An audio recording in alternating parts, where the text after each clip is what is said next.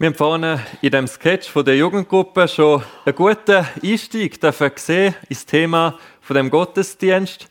Ähm, und auch dort die Einleitung. Passend, ja, sind wir so auf angesprochen worden, dass heute der Sonntag von der verfolgten Kille ist. Und sowohl das Thema von der Verfolgung als auch beim Sketch das Thema vom Weitergehen von unserem Glauben wird auch in dieser Predigt, die ich halten zentral sein. Wir werden uns heute nämlich mit der Sendung der zwölf Jünger befassen. Und die steht in Matthäus 10, 1 bis 11, 1. Das ist ein recht langer Abschnitt und ich werde uns heute Morgen ein einen Überblick geben über den Abschnitt. Da vom Anfang her durchgehen, zum Teil gewisses natürlich zusammenfassen und dann besonders bei zwei Versen, 27 und 28, werde ich dann tiefer eintauchen und dort den Fokus drauf legen. Ich hoffe, dass es gelingen dass es uns alle gut in die Geschichte mit nimmt, wo wir hier lesen dürfen. Die wahre Geschichte, wo so passiert ist. Und ich bin überzeugt, dass wir für uns und unseren Auftrag in dieser Welt auch viel aus dieser Geschichte dürfen profitieren können, lernen.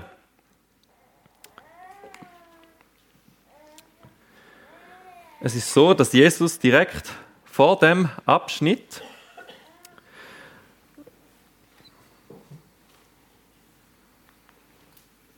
Das sollte jetzt weitergehen.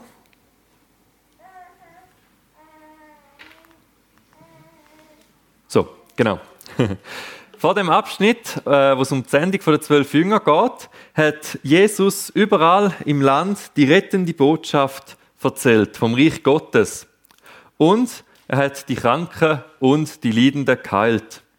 Jesus hat Mitleid mit den Menschen gehabt, weil sie sind erschöpft waren und hilflos, wie Schaf, wo kein Hirt haben. Und ich habe dazu das Bild da gefunden von einem Schaf, das eben auf Hilfe angewiesen ist. Weil wenn man so einem Schaf, das so da liegt, nicht wieder auf Bein hilft, kommt es selber nicht wieder drauf. Vielleicht ja, ist das so ein Bild, wie Jesus eben auch von den Menschen hatte. Dort mal hat sie gesehen und Mitleid gehabt. Er hat gemerkt, sie brauchen Hilfe, sie brauchen einen Hirt. Und darauf hat Jesus seine zwölf Jünger zu sich gerufen. Und er hat ihnen Macht gegeben, böse Geister auszutreiben und alle Kranken und Leidenden zu heilen. Jesus ruft also seine zwölf Jünger zu sich und gibt ihnen Macht. Er befähigt sie, den Auftrag auszuführen, den er ihnen jetzt wird geben. Und wer weiß, vielleicht hat das in etwa so ausgesehen, dort mal, wo Jesus seine zwölf Jünger zusammengerufen hat. Die zwölf werden auch beim Namen genannt und Apostel genannt. Und Apostel, das bedeutet Gesendete. Also schon da am Anfang, ja, benennt sie den Matthäus als Gesendete. Und wir werden im Laufe des Kapitel auch sehen, dass eben Jesus sie aussenden tut. Das gehört jetzt zu ihrer Identität. Sie sind Gesendete von Jesus. Und eben als Gesendete hat er sie ausgesendet. Und er hat ihnen den Auftrag gegeben, geht nicht zu den Nichtjuden oder in die Städte der Samariter, sondern geht nur zu den Menschen aus dem Volk Israel. Sie sind wie Schaf, wo ohne ihren Hirt verloren umherirren. Also erneut vergleicht Jesus da Menschen, wo nicht ihn glauben, mit Schaf ohne einen Hirt. Menschen, die Jesus nicht kennen, irren wie Schaf ohne Hirt umher. Sie suchen Sinn, Erfüllung oder Hoffnung in allem Möglichen, aber nicht bei Jesus. Aber allein bei Jesus können wir wirklich fündig werden, weil er der gute Hirt ist. Es ist noch spannend, anstatt dass Jesus da seine Jünger zu allen Menschen sendet, sendet er sie zuerst spezifisch zum Volk Israel. Zu den verlorenen Schaf von Israel, weil Gott hat sich das Volk Israel erwählt. Und durchs Volk Israel hat er wollen, dass alle anderen Nationen auch gesegnet werden. Und darum hat eben auch Jesus seine Jünger zuerst zum Volk Israel gesendet und erst später dann in die ganze Welt. Zu allen anderen Völkern. Ja, und heute ist es so, dass Jesus Christen, uns alle, in die ganze Welt sendet. Damit alle Menschen können die frohe Botschaft hören. Auch hier in der Schweiz braucht es Christen, die ihren Mitmenschen die gute Botschaft von Jesus erzählen. Es braucht Gesendete, wo sich von Jesus zu ihren suchenden Mitmenschen senden und den Auftrag annehmen und ausführen. Und vielleicht ist auch jetzt heute Morgen jemand da, wo sich eher mit einem Suchenden kann identifizieren als mit einem Gesendeten. Und wenn dem so ist, dann freue ich mich mega, dass auch du heute Morgen da bist. Du bist da genau richtig und ich hoffe sehr, wir hoffen als Gemeinde, dass du bei Jesus darfst fündig werden. Weil er ist die wahre Hoffnung. Er ist es, wo uns Sinn, Erfüllung und ein neues, ewiges Leben schenken. Als Gemeinde ist es unser Anliegen, dass du bei Jesus darfst fündig werden. Und wir werden auch in den folgenden Versen noch sehen, dass es die Aufgabe und auch das Herzensanliegen ist, vor allen Christen, dass noch viel mehr Menschen dürfen die frohe Botschaft hören und zum Glauben an Jesus kommen. Und eben erkennen, dass er der gute Hirt ist. Ab dem Vers 7 erklärt dann Jesus den zwölf Jünger, wie sie als seine Gesendeten sollen handeln. Er sagt, Ihnen sollen dir die Botschaft bringen. Gottes himmlisches Reich ist näher. Heilet Kranke, wecken Tote auf, machen Aussätzige gesund und treiben Dämonen aus. Jesus verweist da auf den Auftrag, auf die Verkündigung durch Wort und Tat. Die Jünger sollen das Reich Gottes verkünden durch ihre Wort und auch durch ihre Taten. Ja, sie sollen Kranke heilen, Tote auferwecken, Aussätzige gesund machen und Dämonen austreiben. Die Jünger sollen also ihren Mitmenschen sowohl ihrer geistlichen als auch in der körperlichen Not begegnen. Und ich kann mir gut vorstellen, dass sich die Jünger, als er ihnen das hier gesagt hat, gefragt haben, wie sollen wir das echt tun? Und vielleicht hat auch einer von ihnen nachher gefragt, ob er Jesus da gerade richtig verstanden hat. Jesus, hast du wirklich gar gesagt, dass wir sollen Kranke heilen, Dämonen austreiben und Tote auferwecken? Habe ich dich richtig verstanden? Und ja, genau das hat Jesus ihnen dort mal gesagt. Und sie haben es dann auch wirklich tun weil Jesus ihnen die Macht gegeben hat dafür. Jesus hat dann darauf seinen Jüngern noch weitere Anweisungen gegeben, wo ich jetzt einfach schnell wird, ähm, ja, darüber hinweggehen, wegen der Zeit. Aber es ist spannend, einfach mal das ganze Kapitel durchzulesen. Und er hat darauf ihnen angekündigt, dass es zwei Arten von Reaktionen wird geben, wenn sie von ihm erzählen. Manchmal, da werden sie willkommen sein und werden aufgenommen werden. Und manchmal werden sie nicht willkommen sein und man wird ihre Botschaft nicht hören. Wenn sie willkommen sind, dann sollen sie dort einen Moment bleiben. Und wenn sie nicht willkommen sind, dann sollen sie sich aber auch nicht aufhalten lassen oder entmutigen lassen, sondern weiterziehen und wieder auf neue Menschen zugehen in der Hoffnung, dass sie Menschen treffen, die offen sind für ihre Verkündigung. Und die Anweisung, die ist auch für uns heute hilfreich. Auch wir müssen damit rechnen, dass es zwei Arten von Reaktionen gibt, wenn wir von Jesus erzählen. Manchmal reagieren unsere Mitmenschen interessiert, wir dürfen mehr erzählen. Und manchmal reagieren sie auch ablehnend. Und wenn jemand unsere Verkündigung nicht hören oder unsere Hilfe nicht annehmen will, dann soll auch wir uns durch das nicht entmutigen lassen, sondern weitergehen weiter von Jesus erzählen und wir werden bestimmt auch auf Menschen treffen, die offen reagieren. Jetzt daran anknüpfend, wird der Ton von Jesus düsterer. Es wird nämlich nicht nur bei der negativen Reaktion von ein paar Menschen bleiben, sondern die Jünger werden sogar vor das Gericht zerrt. Sie werden in der Synagoge auspeitscht werden, weil sie zu Jesus gehören wird man sie vor Königen verhören. Aber auch das wird Gott zum Besten nutzen. Ja, Gott nutzt sogar Könige, wo ihn hassen, wo gegen ihn sind, zum Schluss endlich zu seinem Ziel kommen. Kein weltlicher Herrscher könnte Gott einen Strich die Rechnung machen und seinen Plan durchkreuzen. Und Gott wird all denen treu beistehen, wo für ihn leiden oder wegen ihm vom Gericht stehen. Und er wird ihnen zur rechten Zeit zeigen, was sie sollen sagen. Er wird durch den Heiligen Geist durch sie reden. Und das ist in Anbetracht von der Ankündigung vom Leid, wo wir kommen, eine mega Zusage. Ihr seid darin nicht allein. Gott ist mit euch. Auch in der Herausforderung oder wenn es sogar um Leben und Tod geht. Und ja, im Vers 21 bis 22 geht es dann sogar darum. Seine Worte werden noch heftiger. Geschwister, die werden einander einem Henker ausliefern und Väter ihre eigenen Kinder hinrichten lassen.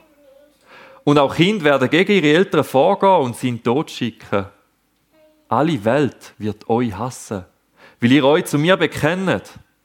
Aber wer bis zum Ende standhaltet, der wird gerettet.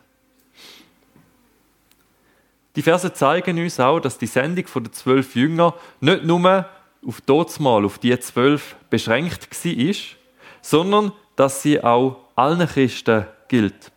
Weil die Jünger sind dem Märtyrertod erst viel später gestorben und nicht schon während der Sendung der zwölf. Die da angekündigte heftige Verfolgung haben sie erst nach Jesu Tod und Auferstehung erlebt. Die Sendung der zwölf Jünger hat wieder Anfang gebildet vom Missionsbefehl. Der ist dann später auf die 70 oder 72 Jünger ausgeweitet worden und nochmal ein bisschen später am Ende vom Matthäus-Evangelium auf alle Gläubigen, wo Jesus gesagt hat, geht in die ganze Welt und verkündet das Evangelium. Wir sollen alle Völker zur Nachfolge aufrufen. Und die Verfolgung, wo Jesus da seine zwölf Jünger angekündigt hat, die kündigt er darum auch heute uns an. Und dass wir da in der Schweiz so problemlos können von Jesus erzählen, wir haben es vorhin auch im Sketch schon gesehen, das ist nicht der Normalfall, sondern ein Privileg. Es ist die Ausnahme. Jesus macht klar, alle Welt wird euch hassen, weil ihr euch zu mir bekennt.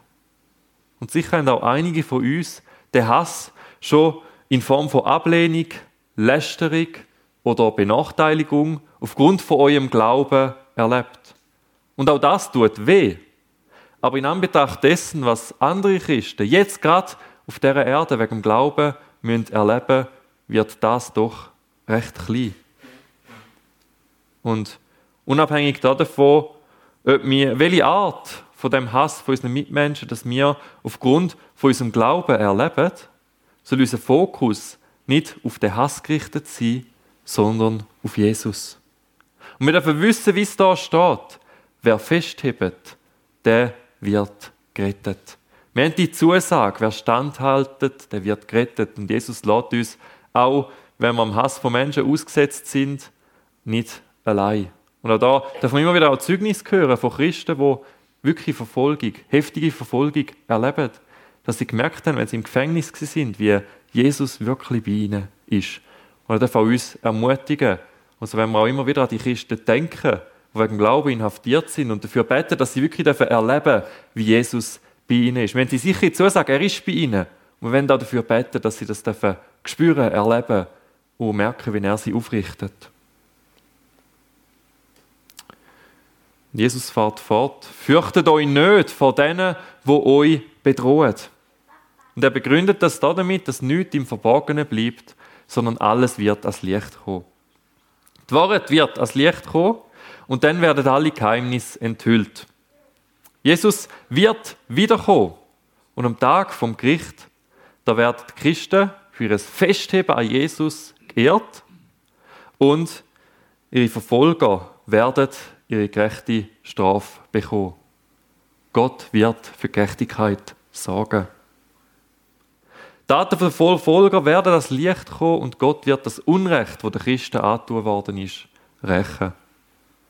Und der Blick auf Jesus, auf seinen Sieg am Kreuz und auch auf sein Wiederkommen, wo uns verheißen ist, darf uns Hoffnung geben und Kraft, auch in schwierigen Zeiten durchzuheben und uns eben nicht vor denen zu fürchten, wo uns bedrohen. Die nächsten zwei Verse passen mega gut zu der Aufforderung ganz am Anfang von der Aussendung der zwölf Jünger. Jesus hat ihnen ja den Auftrag gegeben, zu verkünden, dass Gottes Reich näher ist.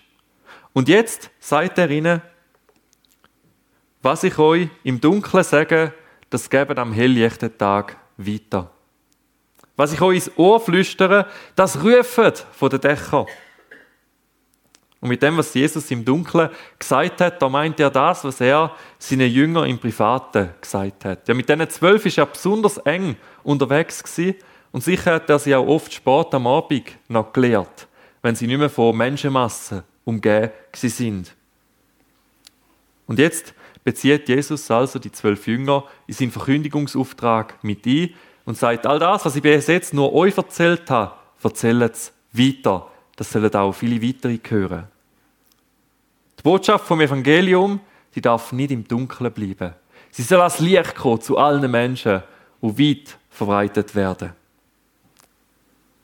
Und so redet Jesus auch heute zu uns und wir sollen das weiter sagen, was er uns sagt. Wir sollen verkünden, was Gott uns in der Bibel sagt und unseren Mitmenschen erzählen, was wir mit Jesus erleben. Und unsere Erlebnisse mit Gott, die sollen wiederum andere Menschen ermutigen und sie auf Jesus hinweisen. Und darum mache ich persönlich zum Beispiel auch kein Geheimnis daraus, dass ich früher eine Zeit lang Mühe hatte mit dem Alkohol. Weil ich habe das in der letzten Predigt erzählt und ich habe das auch auf der Straße schon ein paar Mal Leute erzählt. Und als Zeugnis weitergeben, wie Jesus auch heute noch Macht hat, zu befreien von Sucht, von Abhängigkeiten, von Sachen, die uns gefangen machen Auch heute noch wirkt Jesus und er befreit. Und wenn wir das weiter erzählen, was wir in unserem Leben erleben, wie er befreit, wie er hilft, wie er aus Hoffnungslosigkeit wieder Hoffnung scheinen, dann ermutigt das auch unsere Mitmenschen. Und wir dürfen Jesus die Ehre geben, wenn wir von so Erlebnissen erzählen, wie er in unserem Leben wirkt. Wir dürfen lebendige Zeugen sein für Jesu Wirken.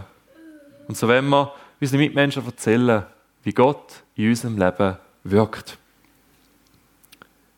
Die gute Botschaft vom Evangelium, sie darf nicht einigen wenigen vorbehalten sein. Sondern jeder Christ hat einen klaren Auftrag, die ihm anvertraute Botschaft weiterzugeben. Und die Botschaft von Jesus laut zu verkünden. Der Verkündigungsauftrag wird im Missionsbefehl in Matthäus 28, 19 bis 20 ganz klar allen Christen geben. Und so hat auch jeder von uns seinen eigenen Stil, seine Art, wie wir den Glauben teilen. Es muss nicht jeder gleich machen, sondern wir alle haben den Auftrag und so verschieden wie wir sind, so verschieden dürfen wir den auch umsetzen. Der Auftrag gilt uns heute. Hast du schon mal die frohe Botschaft von Jesus von den Dächern gerufen? So lesen wir es ja da. Wir sollen es von den Dächern rufen. Was ich euch ins Ohr geflüstert habe, das rufen von den Dächern. Ich glaube, für die Jünger hat dort mal die Aussage unterstrichen, dass sie das Evangelium sollen laut verkünden, sodass eben möglichst viele Menschen dürfen hören. Es ist hier üblich gewesen, dass man Flachdächer, vielleicht hat es mehr oder weniger auch so ausgesehen, als eine natürliche Plattform genutzt hat, um eine Ansprache zu halten oder etwas Wichtiges weiterzugeben. Weil wenn man vom Flachdach aus geredet hat, dann haben einem die Leute viel besser können verstehen, als wenn man mit ihnen in der Straße gestanden ist. Also beim Rufen der Dächer, da geht es nicht darum, dass man selber als Verkündiger möglichst im Zentrum steht, sondern es geht darum, dass die wichtige Botschaft, die man verkündet, von möglichst vielen gut kann gehört werden Man findet es noch cool, wir sehen da beim Paulus, wie er die Anweisung umgesetzt hat. In Apostelgeschichte 17, 17 lesen wir über den Paulus zu Athen. Daraufhin sprach er in der Synagoge zu den Juden und den Griechen, die an den Gott Israels glaubten. Außerdem predigte er an jedem Tag auf dem Marktplatz zu den Menschen, die gerade vorbeikamen. Also der Paulus hat gewusst, dass er die Juden und die Griechen, wo an Gott Israels glaubt haben, am besten in der Synagoge kann. Darum hat er dort von Jesus verkündigt.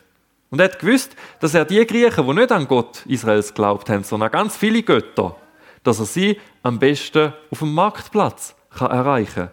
Darum ist er jeden Tag dort hergegangen und hat auf dem Marktplatz allen verkündet, die bereit sind, zuzuhören.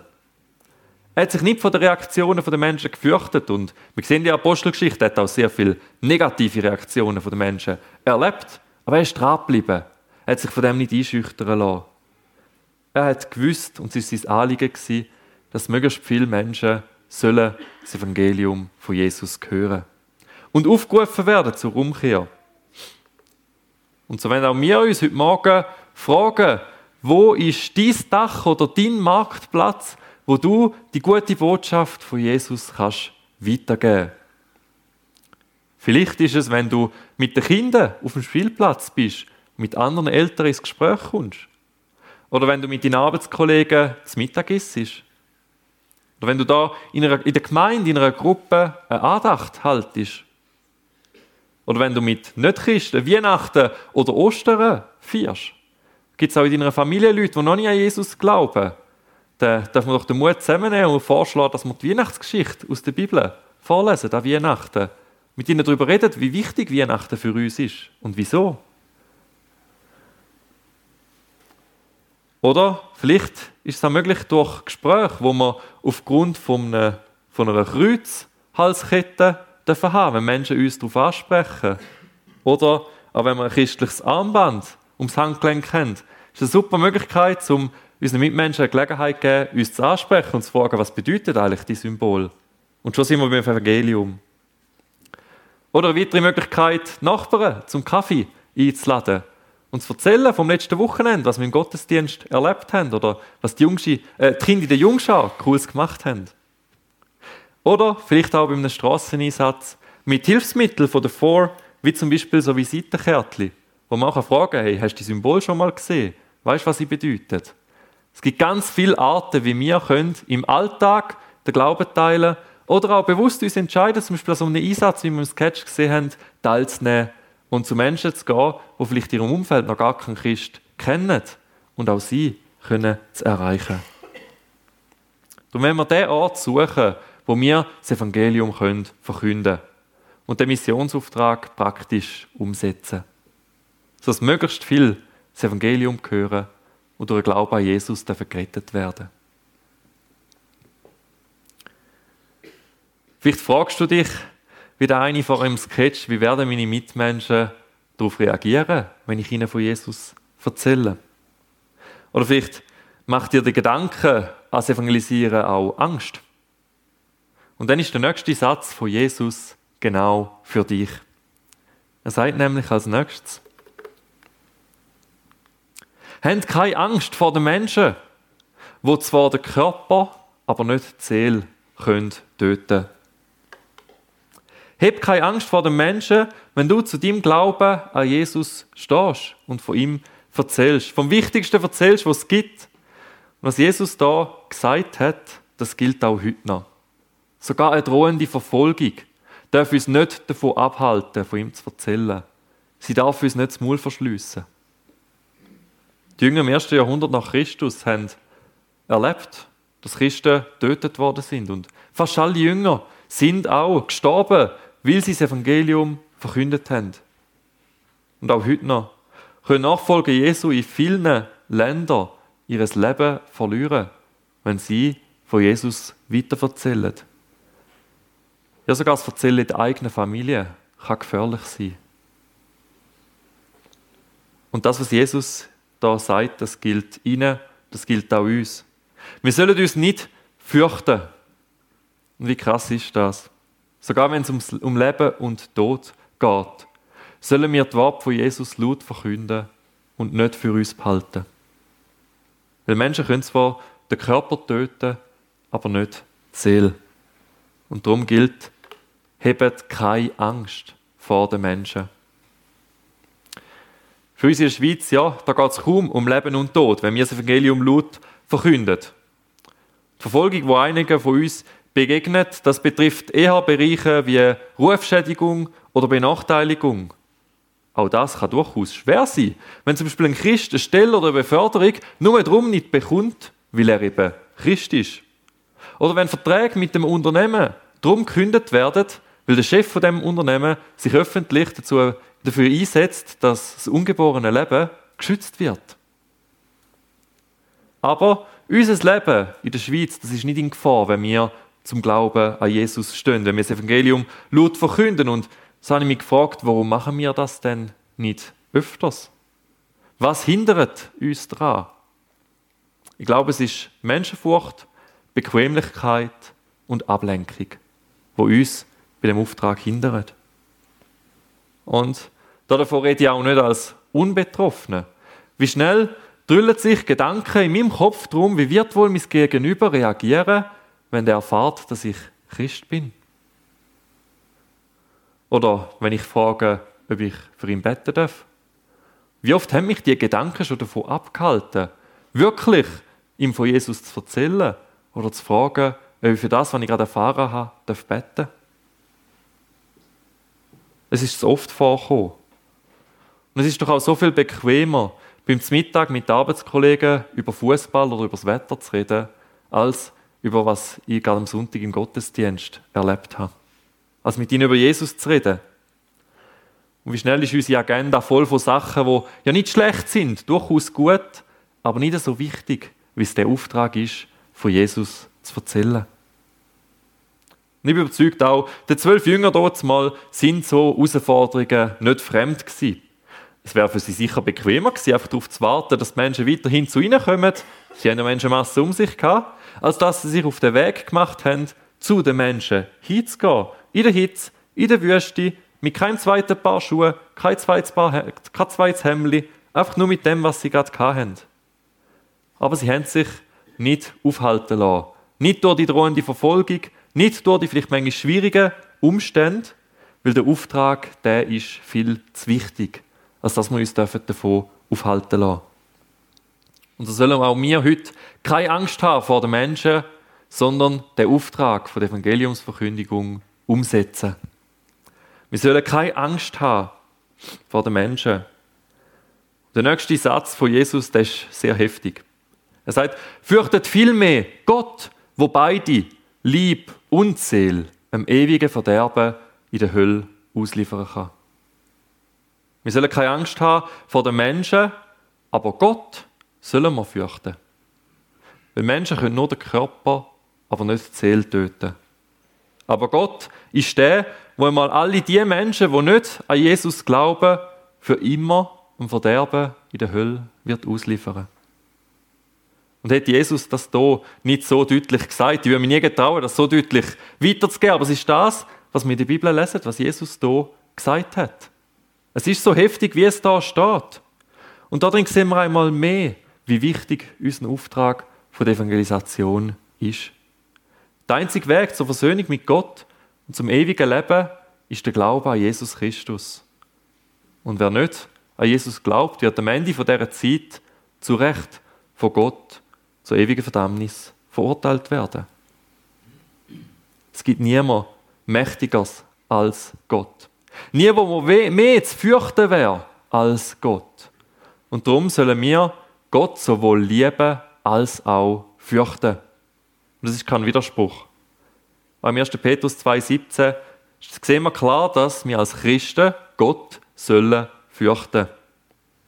Gottes Furcht hilft uns nämlich auch dabei, die Menschenfurcht zu überwinden. Wenn wir Gott fürchten, dann ist es uns wichtiger, was er über uns denkt, als was unsere Mitmenschen über uns denken. Und ja, dazu habe ich mega gute Zitate gefunden, die ich gerne vorlesen möchte. Es gibt kein besseres Mittel gegen die Menschenfurcht als die Gottesfurcht.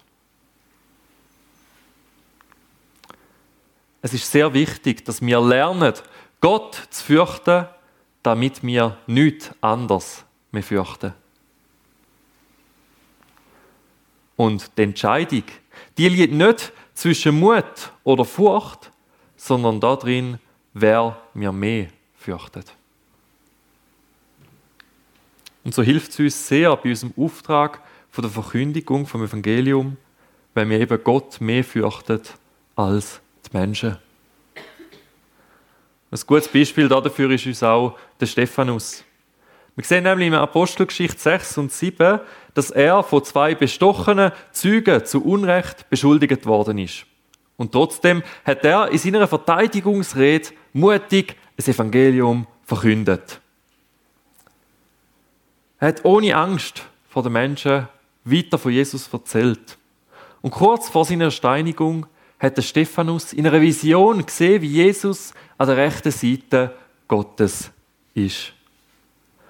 Und während der Stephanus gesteinigt worden ist, hat er bettet. Wir sehen beim Stephanus, er hat Gott mehr gefürchtet als die Menschen. Und so sollen auch du und ich Gott mehr fürchten als die Menschen. Und erleben, dass die Menschenfurcht kleiner wird, wenn wir Gott fürchten.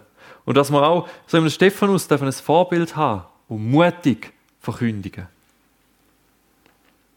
Einmal mehr sagt Jesus darauf ab, habt keine Angst. Er erinnert seine Jünger hier und auch uns heute daran, dass Gott uns versorgt. Und auch die kommende Verfolgung spricht er nochmal an. Aber er sagt, wer sein Leben für Jesus aufgibt, wird es für immer gewinnen. Selbst wenn es auch heute viele Christen ihr Leben kostet, wenn sie zum Glauben stehen, von Jesus erzählen, dürfen sie die Gewissheit haben, wer sein Leben für Jesus aufgibt, wird es für immer gewinnen. Sie werden ihren Lohn dafür im Himmel empfangen, im ewigen Leben bei Gott. Und zum Schluss wird es dann auch nochmal positiver. Und Jesus sagt, dass Gott alle die, wo seine Gesendeten bei sich aufnehmen, auch wird segnen. Es wird Leute geben, die die Gesendeten aufnehmen die offen sind für die frohe Botschaft. Und darauf sollen wir unseren Fokus richten. Auf die Menschen, die froh sind, wenn sie von Jesus erfahren Ich finde es noch speziell, dass uns der Matthäus nicht davon berichtet, wie die zwölf Jünger dann gegangen sind und den Auftrag ausgeführt haben, sondern er beendet den Abschnitt damit, dass er schreibt, was Jesus nachher gemacht hat. Ich glaube, der Matthäus zeigt uns damit auch, dass die Mission der zwölf Jünger auch der Generation von Menschen gilt, an die er sein Evangelium dort mal geschrieben hat und auch den nachfolgenden Generationen und somit auch uns heute. Der Verkündigungsauftrag von Jesus an seine Jünger, der geht mit uns weiter. Der Auftrag gilt auch dir und mir da haben wir das symbolisches Bild vom Gemeindewochenende genommen. Ja, wir sind damit eingeschlossen. Der Auftrag geht mit uns weiter. Also wenn wir als Gesendete von Jesus die gute Botschaft vom Evangelium verkünden, den Nöten von unseren Mitmenschen begegnen und sie zur Umkehr zu Jesus aufrufen. Lasst uns Gott mehr fürchten als die Menschen und den Auftrag der Evangeliumsverkündigung umsetzen und lasst uns Gott um seine Hilfe und um sein Wirken bitten.